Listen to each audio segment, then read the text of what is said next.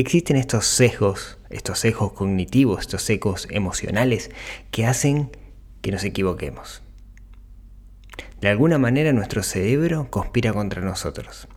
¿Hay algo que podemos hacer al respecto? Sí, hay algo. Lo que podemos hacer es definir sistemas. Y en este episodio vamos a hablar justamente cómo definir sistemas para no caer en sesgos cognitivos.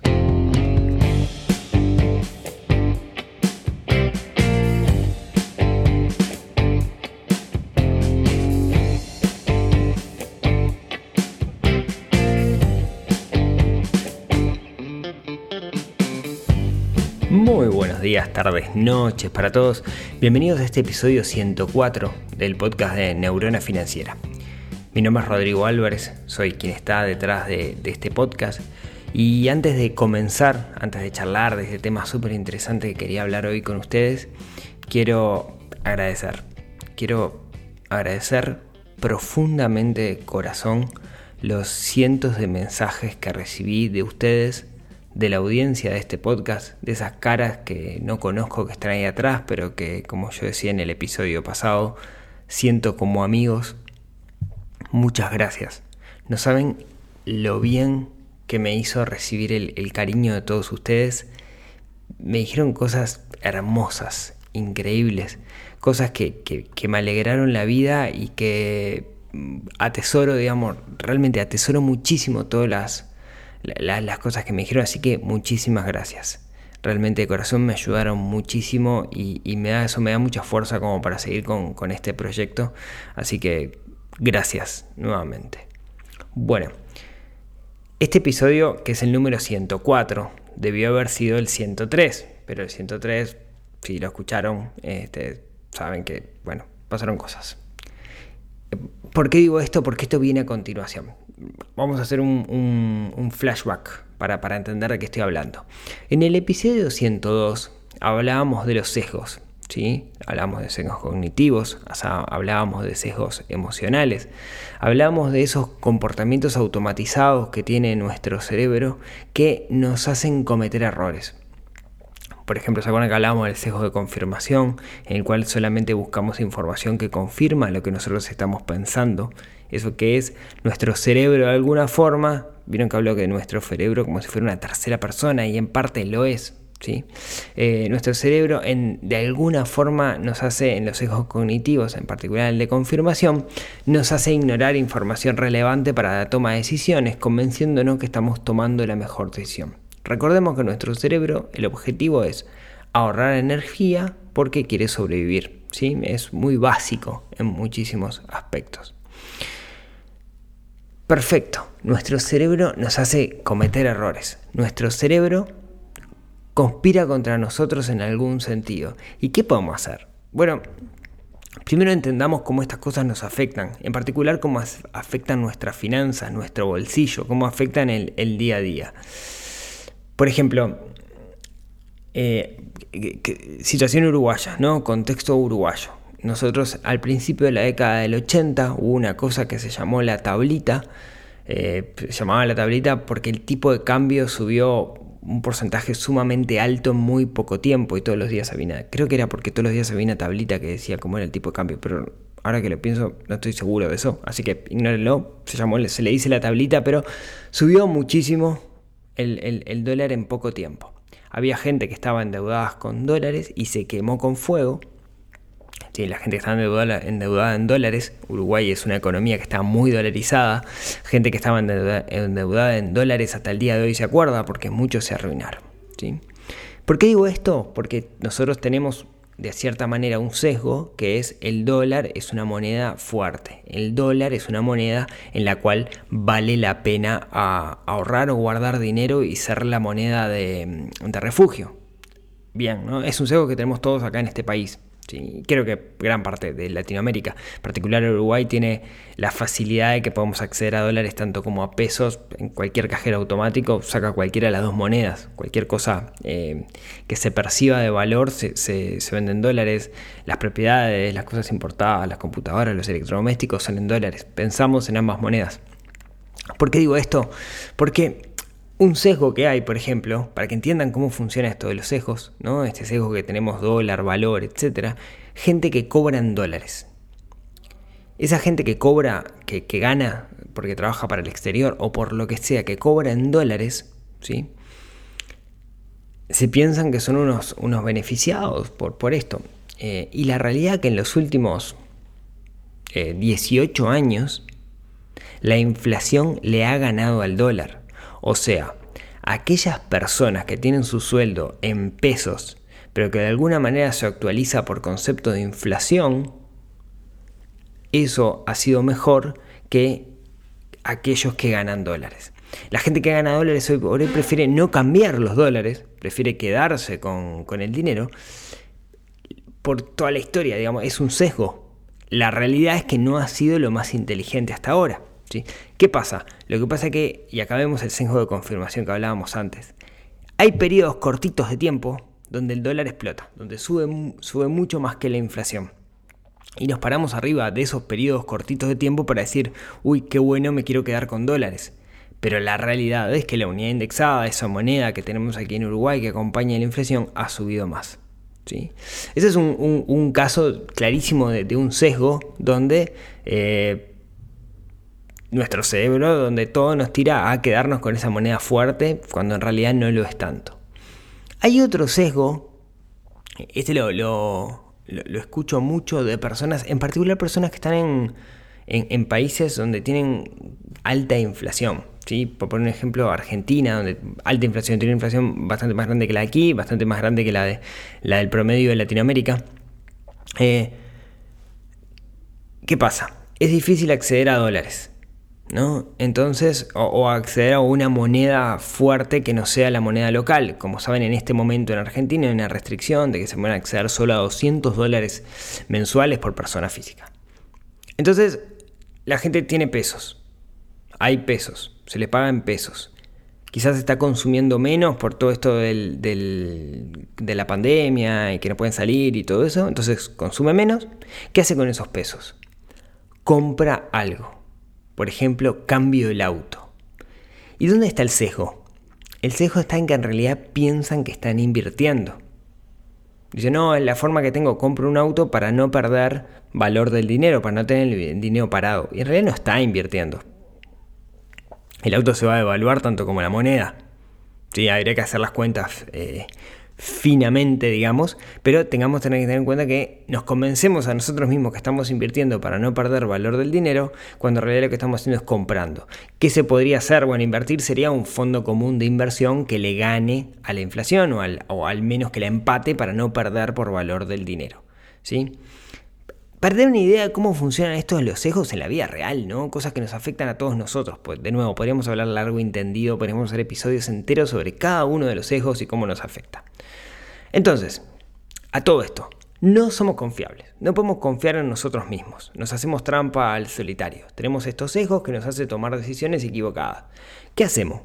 ¿Qué podemos hacer al respecto? Bueno, la solución, la solución, podemos decir que la solución está en la Biblia, pero no quiero, no quiero sonar muy, religioso, pero, porque en realidad no lo soy, pero la solución es definir sistemas definir sistemas, que son reglas, que nos ayuden a no cometer errores a pesar de las circunstancias. ¿Por qué decía que la solución está en la Biblia? Pues en el viejo y querido 10 mandamientos, ¿no? Básicamente, reglas que deben ser independientes de la situación que tenemos que seguir sí o sí. ¿no? Básicamente, los 10 mandamientos son reglas que se definieron, reglas básicas, para no importar el contexto en el que se tuviera, se tenían que seguir para que la sociedad funcionara, básicamente, en ese entonces y hoy. Y acá es donde viene la gente que es mucho más religiosa y estudiosa que, que, que yo y me mata por decir cosas que quizás no sean correctas, ténganme piedad. Bueno, ¿qué reglas? ¿A qué me refiero con esto de definir reglas? ¿A definir sistemas? Bueno, justamente es una lista de reglas que tengo que seguir sí o sí. Ahora vemos algún ejemplo. Pero ¿qué características tienen que tener? La primera, tiene que estar por escrito una, un, regla, un sistema tiene que estar por escrito. Yo lo tengo que escribir en algún lado, no tengo que dejarlo a mi imaginación. Lo segundo es entender que puede ir evolucionando, puede ir agregando nuevas reglas, puede ir cambiando nuevas reglas a partir de mis experiencias. Eso sí, no tenemos que hacernos trampa al solitario, no ah, no cumplí la regla, pues voy y la borro, no, borro con el código que escribí con la mano. Y la tercera regla es que tengo que cumplir. Esto tiene que ser parte de mis valores fundamentales de cierta manera. ¿sí? Eh, vamos a poner algún ejemplo como para entender. Eh, si quieren, un, primer ejemplo es un sistema de, gestión de, finanzas personales, de economía, ¿no? de la economía doméstica, de cómo gestiono el dinero en mi casa. Hay un sesgo que, o varios sesgos en los cuales vamos a caer que de alguna manera el sistema, utilizando aquello que hablábamos, ¿se acuerdan de la psicología del consumo? Va, eh, ¿cómo decirlo? No quiero decir la palabra manipulación, bueno, ya la dije. Nos va a manipular para que nosotros consumamos cosas. De nuevo, le va a hablar directamente a nuestras emociones o va a partir de ciertos patrones mentales que nosotros tenemos para que compremos cosas en caliente de cierta manera. Para que nosotros gastemos sin... Eh, digamos que gastar no está mal, pero que gastemos en cosas que pueden comprometer nuestro largo plazo o nuestro corto plazo y gastemos en cosas que nos tienen alineadas directamente con nuestra felicidad. Recuerdan, el consumo no es ni bueno ni malo. El consumo es una herramienta, lo que tenemos que nosotros es canalizarla hacia nuestra, nuestra felicidad. ¿no? Entonces, ¿qué debería? ¿Debería ser un sistema, un sistema de gastos o un sistema de gestión de dinero en mi hogar? Bueno, ahí va a depender de cada uno ¿Por qué? Porque justamente lo que tengo que definir son reglas. Y cumplir, cumplir esto que decíamos de ponerlas por escrito, que pueden ir evolucionando y que las podemos cumplir. Por ejemplo, ¿no? Eh, esto, de nuevo, va a ser distinto para cada núcleo familiar, ¿no? No, quiere decir que, sea igual para todos. Pero, por ejemplo, ¿no? yo podría decir, bueno, eh, no compro cosas en caliente si no lo tenía previsto comprar capaz que me volado, pero lo que quiero decir es, si voy caminando por el shopping y veo algo y me encanta, no lo compro porque no lo tenía planificada la compra. Tengo un presupuesto de cosas que quiero comprar y eso me doy cuenta que es impulsivo, entonces no lo compro. Capaz que para esto ustedes es un poco fuerte o capaz que es muy difícil de cumplir. Entonces, ¿qué podríamos decir? Bueno, defino un accountability partner es una palabra que yo uso bastante, no sé si la he mencionado en el podcast, sí la he mencionado en el podcast. Un accountability partner es un compañero para rendirle cuentas, alguien con el quien eh, de alguna manera te retroalimentás y, le rendís cuenta de las cosas que vos haces. Por ejemplo, ¿no? En mi casa, nosotros con mi esposa, ella es mi accountability partner con respecto a las finanzas. Entonces yo le tengo que contar cada cosa de estas. Entonces podría ser que defino que compras mayores a cierto monto, por ejemplo, no sé, compras mayores a 10 dólares, a 15 dólares, eh, tengo que consultarlo. No lo puedo comprar directamente, sino que la tengo que llamar y decirle, che, Aira, este, ¿puedo comprar esto? Otra cosa que podría decir es no dejarme, otra regla, ¿no? No, dejarme eh, llevar por el 2x1 o evitar ir a los centros comerciales. Cualquier cosa que a mí me sirva para no caer en la compra impulsiva. De nuevo, no, vamos a lo mismo. ¿Qué estamos haciendo? Definiendo un sistema en el cual yo elijo en qué gasto y de esa manera me protejo de mis sesgos y de la manipulación. Es muy personal el sistema que ustedes puedan definir va a depender de, cada uno de ustedes, de, sus propias características, de la familia, etc. No, no, no es, digamos, hagan esto, esto, esto y esto. Yo les digo, por lo general, lo de posponer ayuda, ¿no? Lo de chequearlo con, la, con alguien o con la almohada, ¿no? Para no, no comprar en caliente o definir un presupuesto y no gastar más este presupuesto. Pero de nuevo, va a depender de cada uno de ustedes y las cosas que a ustedes se les ocurran. Y van a tener que ir probando y quizás no funcione y lo deban cambiar. Y por eso hablábamos de la retroalimentación.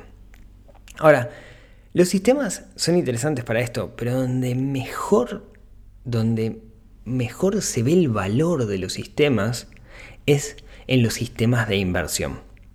Hablamos de finanzas personales y hablamos de inversión. en ese sentido, la mayoría de las inversiones, de los inversores, pierden dinero invirtiendo básicamente por sesgos, básicamente porque la macanean muchísimo por culpa de sus emociones. ¿Sí? O por estos procesos mentales que hablábamos hace un ratito. A medida que te metes en el mundo de las inversiones, vas descubriendo, si, si haces bien, vas descubriendo dónde la vas macaneando, ¿no? Dónde esto le erré, acá me equivoqué, acá no me sentí cómodo. Y todas esas cosas, de alguna manera, van a ir definiendo, van a ir definiendo cuáles son los puntos que tenés que tener en cuenta en el sistema de inversión. Nosotros en, el Club del Inversor tenemos lo que llamamos el modelo de análisis de inversión, que es un modelo justamente que sirve como base para construir un sistema de inversión propio. ¿sí? Por ejemplo, para tener una idea, ¿no? ¿A, qué me refiero con esto? Supongamos que yo soy un inversor minorista y quiero empezar a invertir. Bueno, yo podría decir, hay cosas en las cuales yo no invierto. Y eso me ayuda muchísimo porque me ayuda a descartar y a no perder tiempo. ¿sí? Definitivamente no pierdo tiempo en cosas que yo sé que no voy a invertir porque está fuera de mi área de conocimiento. Por poner un ejemplo, a mí nunca me gustaron los préstamos en los cuales le presto dinero, perdón, los préstamos, los mecanismos de inversión en el cual le presto dinero a un consumidor, donde doy un préstamo de consumo. ¿Por qué? Porque no me gustan los préstamos de consumo. He visto gente arruinada con respecto a los préstamos de consumo. Ya veo bastante de los préstamos de consumo. No son buenos y yo no quiero, a pesar de que me, haga ganar dinero, participar de esa... Eh, de, ese tipo de instrumentos. Pero hay otros, por ejemplo, ¿no? Eh, la vez pasada me, ofrecían eh, participar en un negocio asociado con, comida, pero en particular era comida no muy sana y tampoco me sentía muy cómodo. Tengo claramente definidos cuáles son mis valores y sé que no quiero invertir en cosas que atentan o van en contra de esos valores. ¿sí?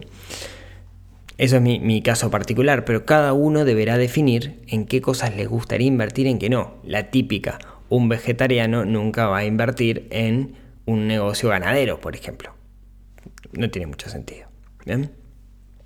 Ahora, hay otras, otros mecanismos, ¿sí?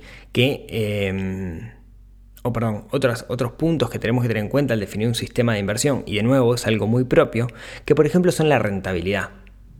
Yo podría decir, no invierto nada que no me dé una rentabilidad menor al 5%, perdón, que no me dé una rentabilidad mayor al 5%, porque no me, no me sirve si no. Y de esa forma puedes ir sacando mecanismos. ¿no? Yo quiero más del 10%, bueno, ahí descarto casi todos, son pocos los que dan más del 10%. De esa manera, a mí me ayuda a ir tomando las mejores, las mejores decisiones y también a descartar. Definitivamente tener un sistema de inversión nos ayuda a ahorrar muchísimo tiempo, porque yo descarto. Ahora, quizás una de las cosas más interesantes de un sistema de inversión es aquellas personas que operan en, la bolsa de valores, que compran acciones y venden, y venden acciones. ¿Por qué? Porque en ese caso hay dos conceptos, lo hemos mencionado en algún momento, que es lo que se llama el stop loss y el gain profit. El take profit, perdón. El stop loss, básicamente lo que, lo que decimos es, bueno, yo compro una acción, vamos a poner un ejemplo. Yo compro una acción que sale 100 dólares cada acción. Y yo puedo definir en ese momento lo que se llama el stop loss. ¿Qué es el stop loss? Es, bueno, si la acción empieza a bajar, ¿hasta dónde aguanto? ¿Hasta 90? ¿Hasta 80? Entonces, por ejemplo, si yo pusiera el stop loss en 90, cuando la acción comienza a bajar y llega a 90, automáticamente se vende, entonces perdí un 10%. Asumí un riesgo y perdí del 10%. El take profit es lo mismo, pero al revés. Yo digo, ok, en mi sistema de inversión yo digo que si compro este mecanismo y si este mecanismo, es compro esta acción y esta acción sube un 20%, vendo y me hago con la rentabilidad. Uno puede decir, bueno, está bueno definir eso previamente. ¿Saben qué? Es muy difícil que lo cumplan. Imaginen esto. Ustedes compran una acción, 100, y empieza a bajar. ¿Qué pasó? Está bajando. Pi, pi, pi, pi, pi, pi, pi. Y de repente, no, no baja esto directo, ¿no? Es como una sierra. Entonces baja, sube, baja, sube. Y de repente está por llegar a los 90. Y baja a los 90. Y ustedes sacan esa, esa regla que habían definido Em, de, de, stop loss, de dejar la pérdida, la sacan porque dicen, bueno, no, en algún momento va a levantar de nuevo. En algún momento va a levantar de nuevo. ¿Qué están haciendo? Un sesgo. Están queriendo creer algo que realmente no va a pasar. Entonces, eventualmente pueden terminar perdiendo mucho dinero. Ahora pasa lo mismo con las ganancias, ¿no? Imagínense, va subiendo, va subiendo, va subiendo y te dicen, pará, yo tengo, quiero le haya puesto que al 20% de retirar a la ganancia, pero sigue subiendo, no, lo saco el subo de 20 a 25. Y de repente, cuando llega a 20, empieza a bajar, empieza a bajar.